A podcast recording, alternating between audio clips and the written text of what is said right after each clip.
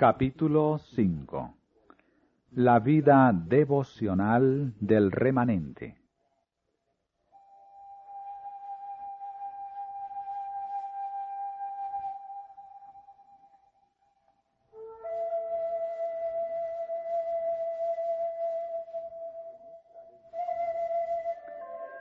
En esta época, precisamente antes de la segunda venida de Cristo en las nubes del cielo, debe hacerse una obra como la de Juan el Bautista.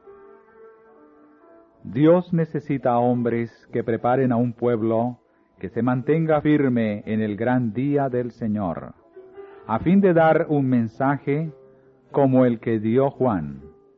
Debemos tener una experiencia espiritual como la suya. La misma obra debe efectuarse en nosotros.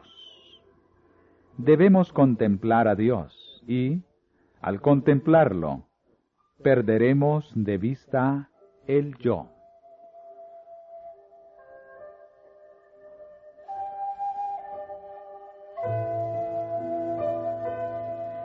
La comunión con Dios ennoblecerá el carácter y la vida. Los hombres verán que hemos estado con Jesús como lo notaron en los primeros discípulos. Esto comunicará al obrero un poder que ninguna otra cosa puede dar. No debe permitir que cosa alguna le prive de este poder hemos de vivir una vida doble, una vida de pensamiento y de acción, de silenciosa oración y fervoroso trabajo.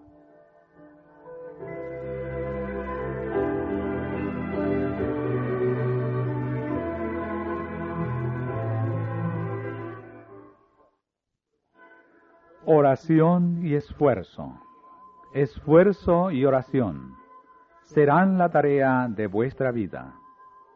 Debéis orar como si la eficiencia y la alabanza se debieran completamente a Dios y trabajar como si el deber fuera todo vuestro. Nadie que no ore puede estar seguro un solo día o una sola hora. El que no hace nada más que orar, pronto dejará de hacerlo.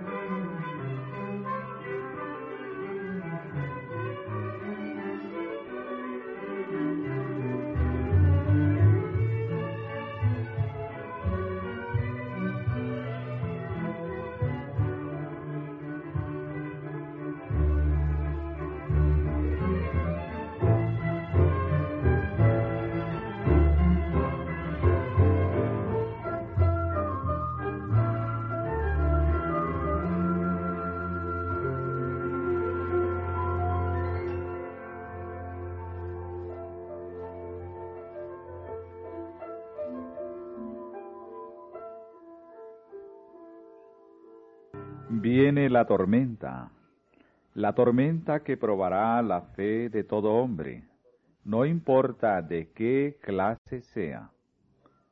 Los creyentes deben estar ahora firmemente arraigados en Cristo, o de otra manera serán desviados por alguna fase del error.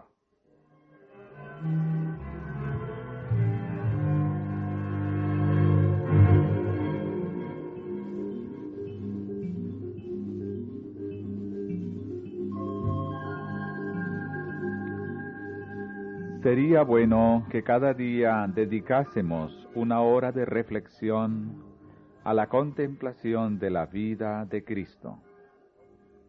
Debiéramos tomarla punto por punto y dejar que la imaginación se posesione de cada escena, especialmente de las finales.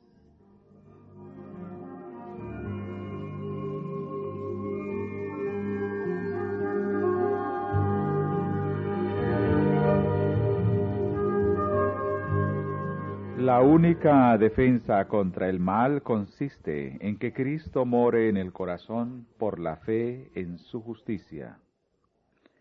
A menos que estemos vitalmente relacionados con Dios, no podremos resistir los efectos profanos del amor propio, de la complacencia propia y de la tentación a pecar podemos dejar muchas malas costumbres y momentáneamente separarnos de Satanás. Pero sin una relación vital con Dios, por nuestra entrega a Él momento tras momento, seremos vencidos. Sin un conocimiento personal de Cristo y una continua comunión, estamos a la merced del enemigo y al fin haremos lo que nos ordene.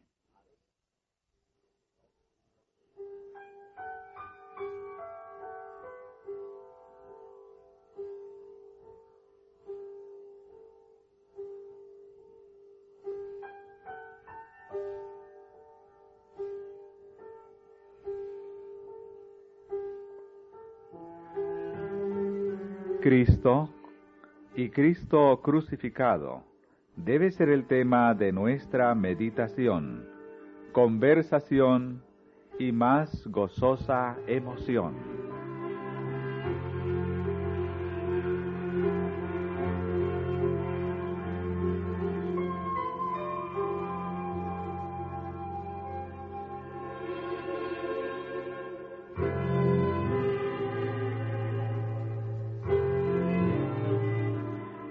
Corazón humano no puede conocer la felicidad hasta que se somete para ser moldeado por el Espíritu de Dios.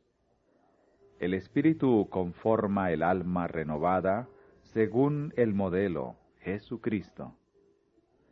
Mediante su influencia, la enemistad contra Dios se cambia en fe y en amor, y el orgullo en humildad. El alma percibe la belleza de la verdad y Cristo es honrado en la excelencia y la perfección del carácter.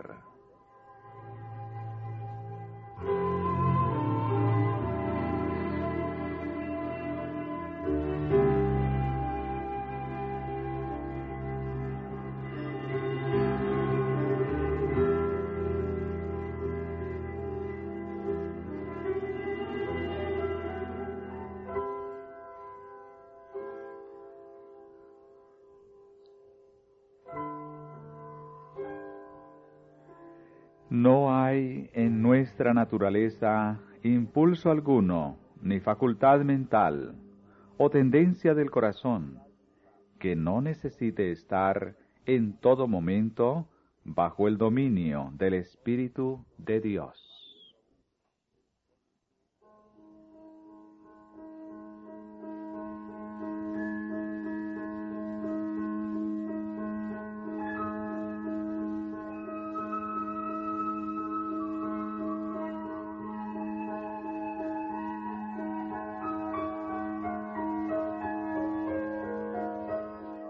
El Espíritu ilumina nuestras tinieblas, informa nuestra ignorancia y nos ayuda en nuestras múltiples necesidades.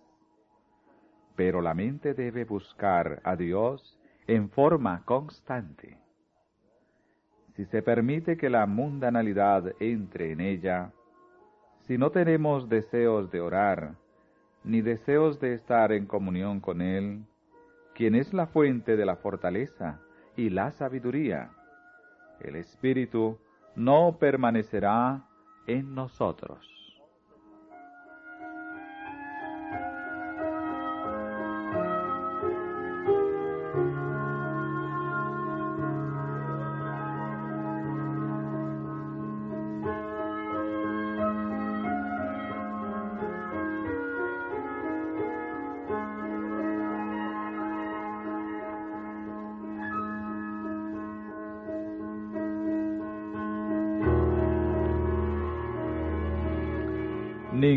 Corazón renovado puede mantenerse tierno sin la aplicación diaria de la sal de la palabra.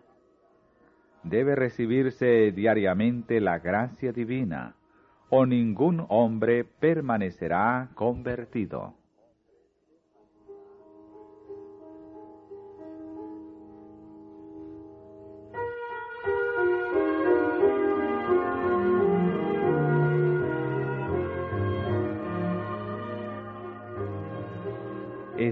Vuestra fe fundada en la palabra de Dios. Asíos firmemente del testimonio vivo de la verdad. Tened fe en Cristo como Salvador personal. Él ha sido y siempre será nuestra roca, la roca de los siglos.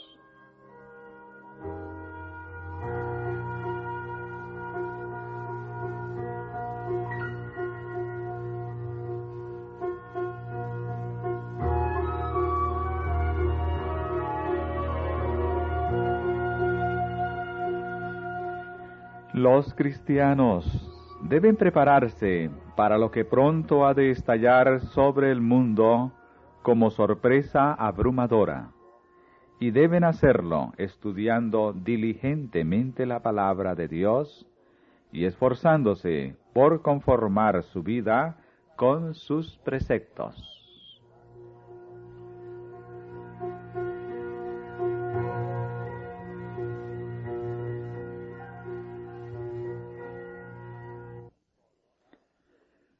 Solo los que hayan fortalecido su espíritu con las verdades de la Biblia podrán resistir en el último gran conflicto.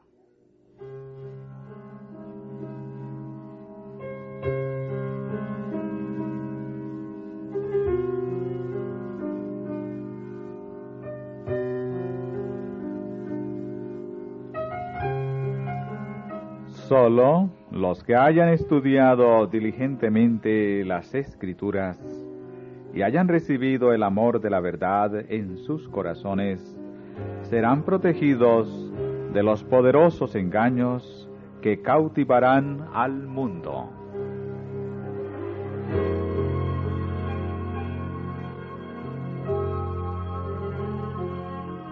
Nuestros hermanos necesitan comprender los oráculos de Dios.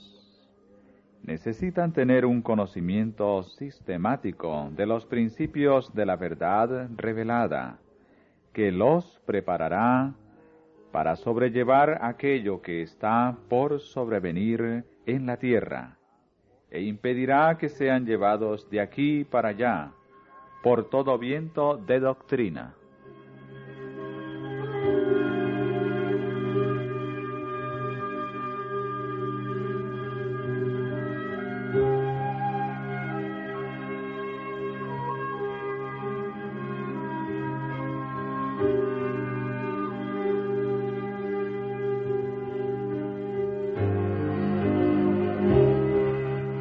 Varias veces por día debieran consagrarse momentos preciosos, áureos, a la oración y al estudio de las escrituras, aunque sólo fuese para memorizar un texto, a fin de que la vida espiritual pueda existir en el alma.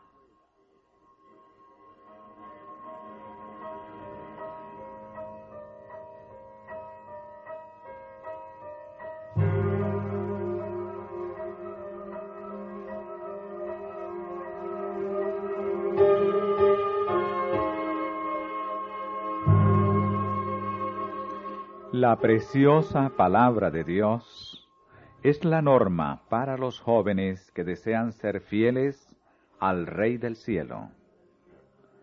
Ellos deben estudiar las escrituras.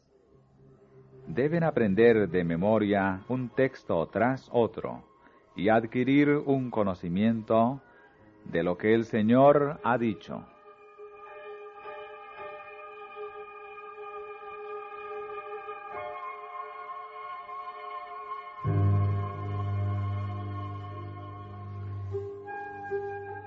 Levantad un muro de pasajes de las escrituras a vuestro alrededor, y veréis que el mundo no puede derribarlo. Memorizad las escrituras y luego lanzad sobre Satanás un escrito está, cuando venga con sus tentaciones.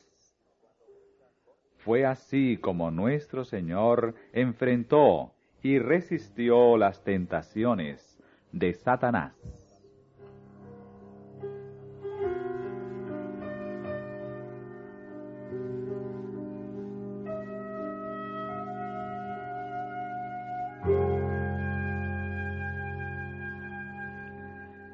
Colgad en la antecámara de la memoria las preciosas palabras de Cristo.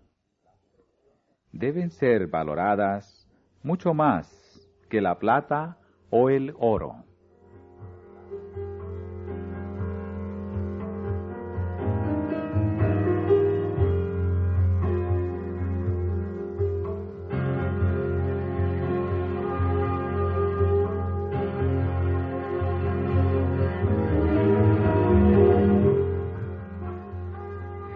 Guardad con vosotros una Biblia de bolsillo mientras trabajáis y aprovechad cada oportunidad para memorizar sus preciosas promesas.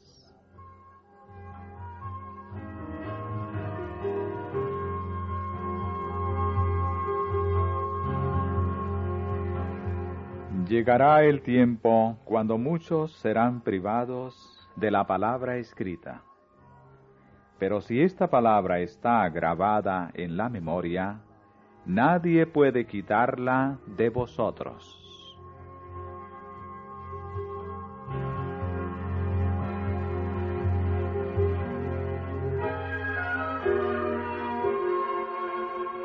Estudiad la palabra de Dios.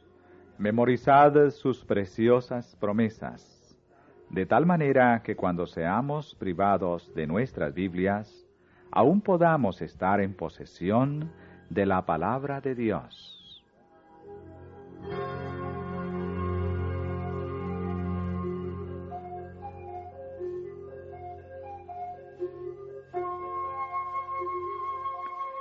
En estos últimos días es nuestro deber indagar el pleno significado de los mensajes del primero, el segundo y el tercer ángel. Todas nuestras transacciones debieran estar en armonía con la palabra de Dios. Los mensajes del primero, el segundo y el tercer ángeles están unidos entre sí y se revelan en el capítulo 14 de Apocalipsis del sexto versículo hasta el final.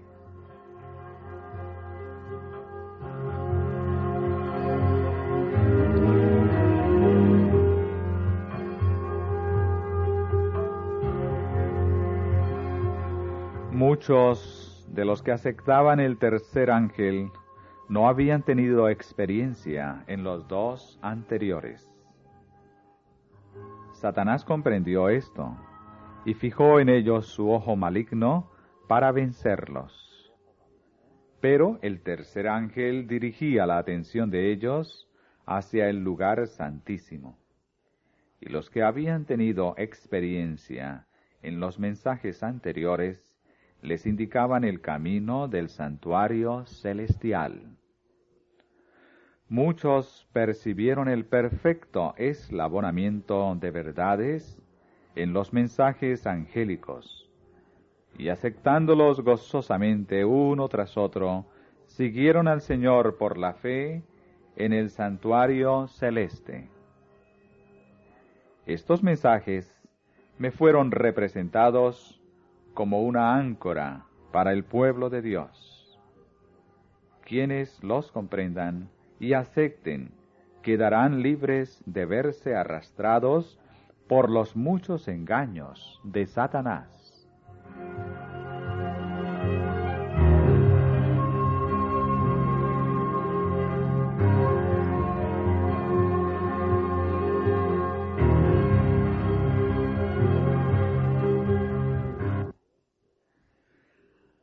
Aquellos que se sienten con libertad para cuestionar la palabra de Dios, para dudar de todo cada vez que haya la oportunidad de manifestar incredulidad, encontrarán que se requerirá una tremenda lucha para ejercer fe cuando llegue la prueba.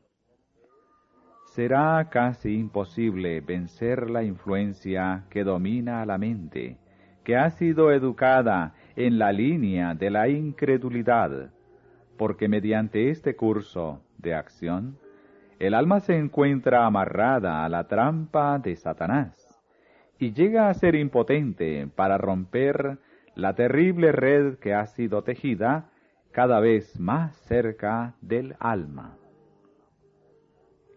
Al asumir una posición de duda, el hombre llama en su auxilio a las agencias de Satanás.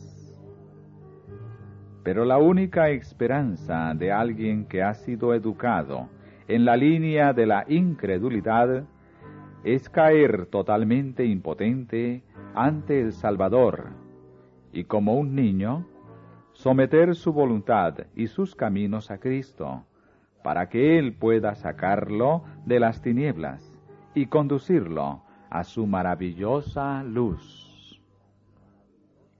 El hombre no tiene poder para recobrarse de la trampa de Satanás.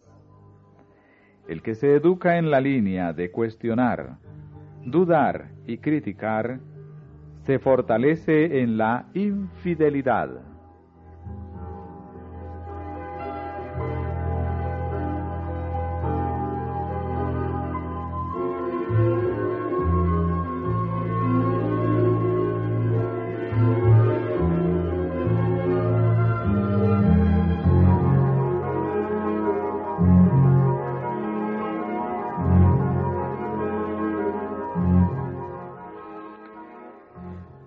Siervos de Cristo no deben preparar un discurso especial para presentarlo cuando sean llevados ante las autoridades por causa de su fe.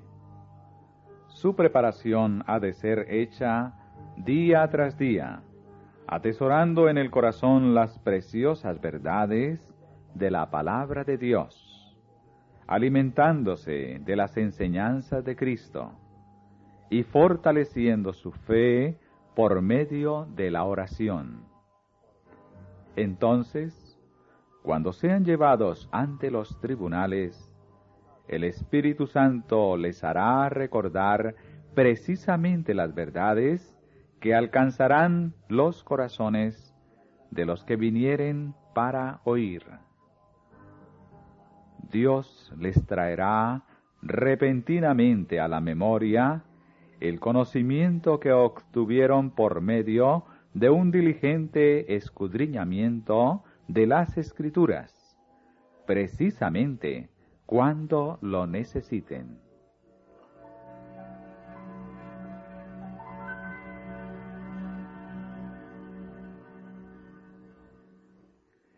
Cuando venga el tiempo de prueba, habrá hombres que, si bien están predicando ahora a otros, al examinar sus creencias, hallarán que hay muchas cosas de las cuales no pueden dar una razón satisfactoria.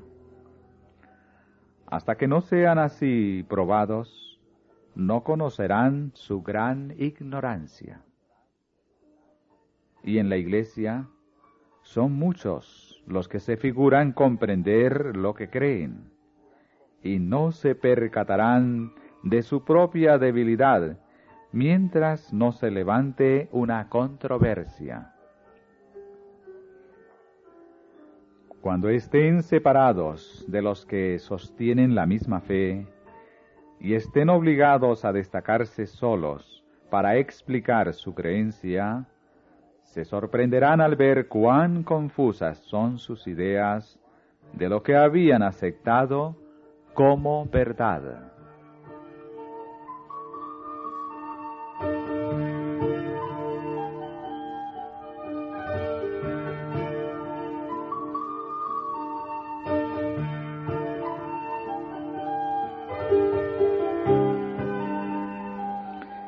La capacidad de dar razón de nuestra fe es una buena realización. Pero si la verdad no va más hondo que esto, el alma nunca será salvada. El corazón debe ser purificado de toda contaminación moral.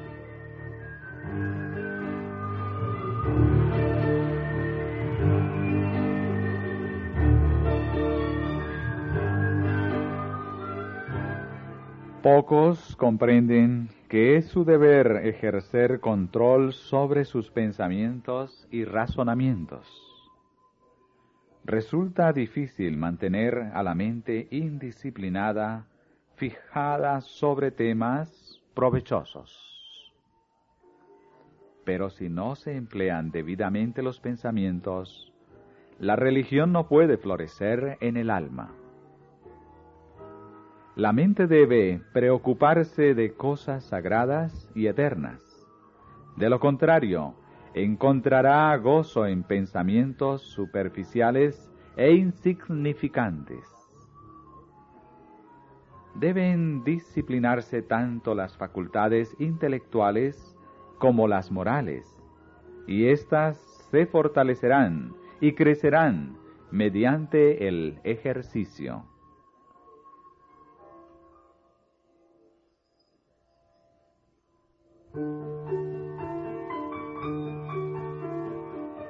Necesitamos grandemente alentar y cultivar pensamientos puros, castos, y fortalecer las facultades morales antes que las potencias inferiores y carnales. Dios nos ayude a darnos cuenta de nuestros apetitos autocomplacientes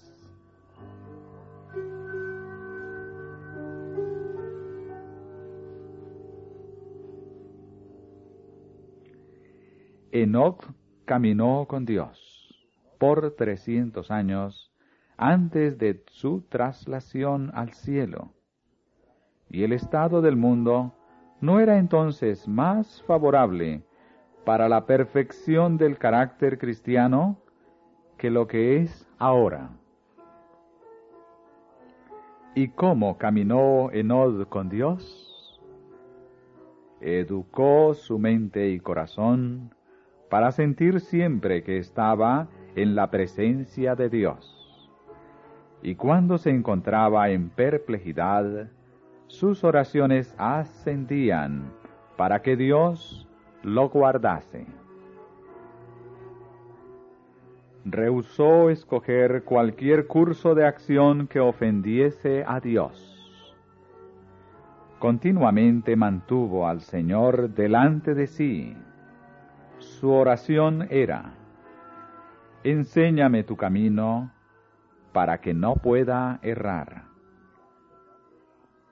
¿Qué es lo que tú deseas de mí? ¿Qué haré para honrarte, mi Dios?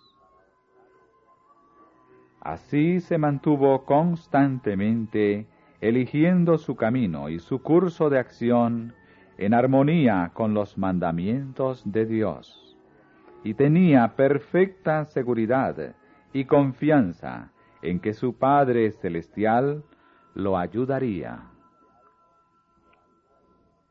No tenía un pensamiento ni una voluntad propia. Todo estaba sumergido en la voluntad de su Padre. Enod fue un representante de aquellos que estarán sobre la tierra cuando Cristo venga, que serán trasladados al cielo sin ver muerte.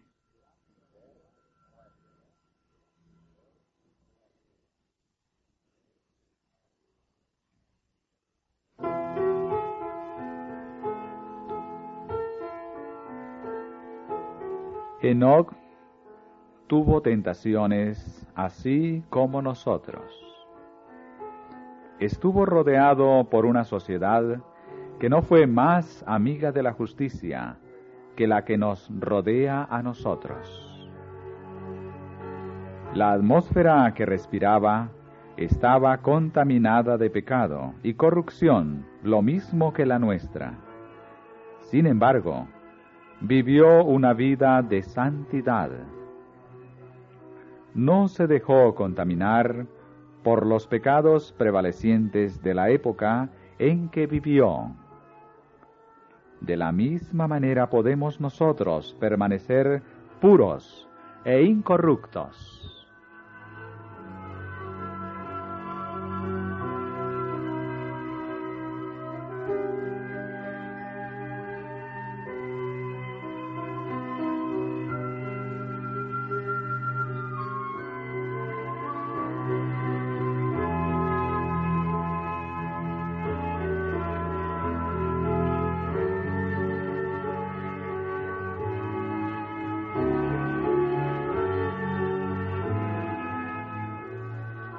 Como he participado en todo paso de avance hasta nuestra condición presente, al repasar la historia pasada, puedo decir, alabado sea Dios.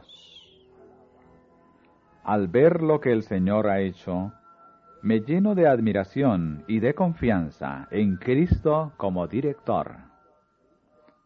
No tenemos nada que temer del futuro a menos que olvidemos la manera en que el Señor nos ha conducido y lo que nos ha enseñado en nuestra historia pasada.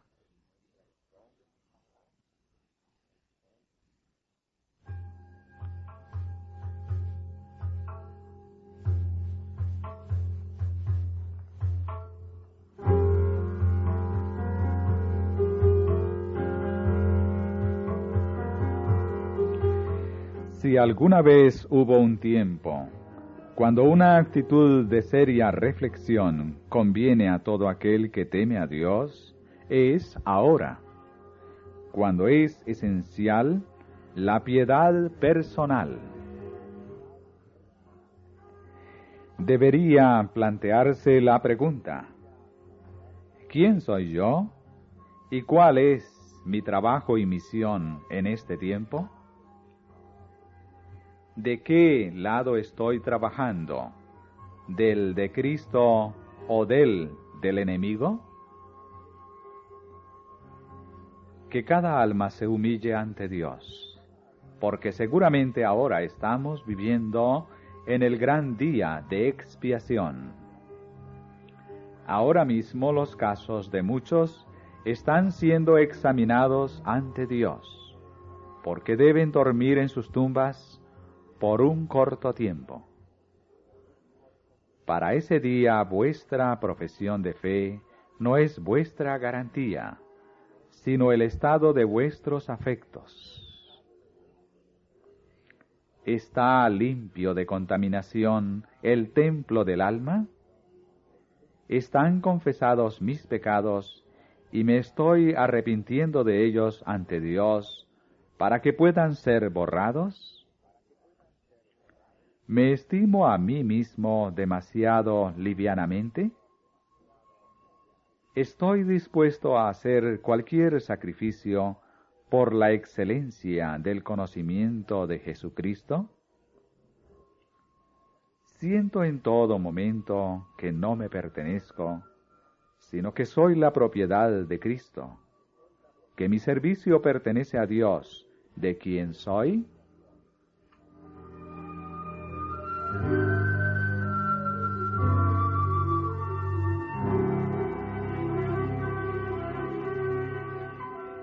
debiéramos preguntarnos, ¿para qué estamos viviendo y trabajando? ¿Y cuál será el resultado de todo esto?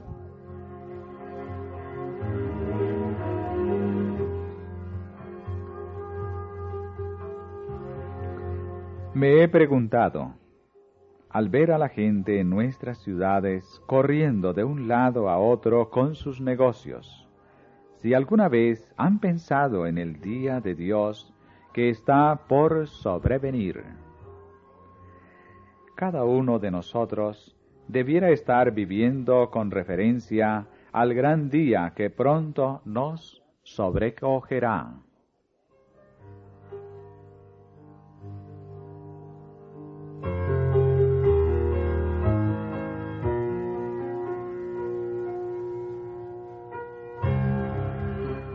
No podemos permitirnos vivir sin tomar en cuenta el día del juicio, pues aunque se posponga mucho, ahora está cerca, a las puertas, y se apresura grandemente.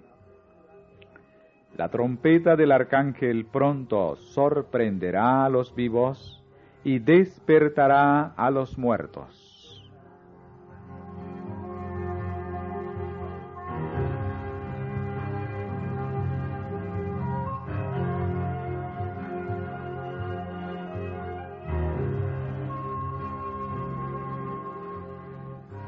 Si no hallamos placer ahora en la contemplación de las cosas celestiales, si no tenemos interés en tratar de conocer a Dios, ningún deleite en contemplar el carácter de Cristo, si la santidad no tiene atractivos para nosotros, podemos estar seguros de que nuestra esperanza del cielo es vana. La perfecta conformidad a la voluntad de Dios es el alto blanco que debe estar constantemente delante del cristiano. Él se deleitará en hablar de Dios, de Jesús, del hogar de felicidad y pureza que Cristo ha preparado para los que le aman. La contemplación de estos temas cuando el alma se regocija en las bienaventuradas declaraciones de Dios, es comparada por el apóstol al goce de las virtudes del siglo venidero.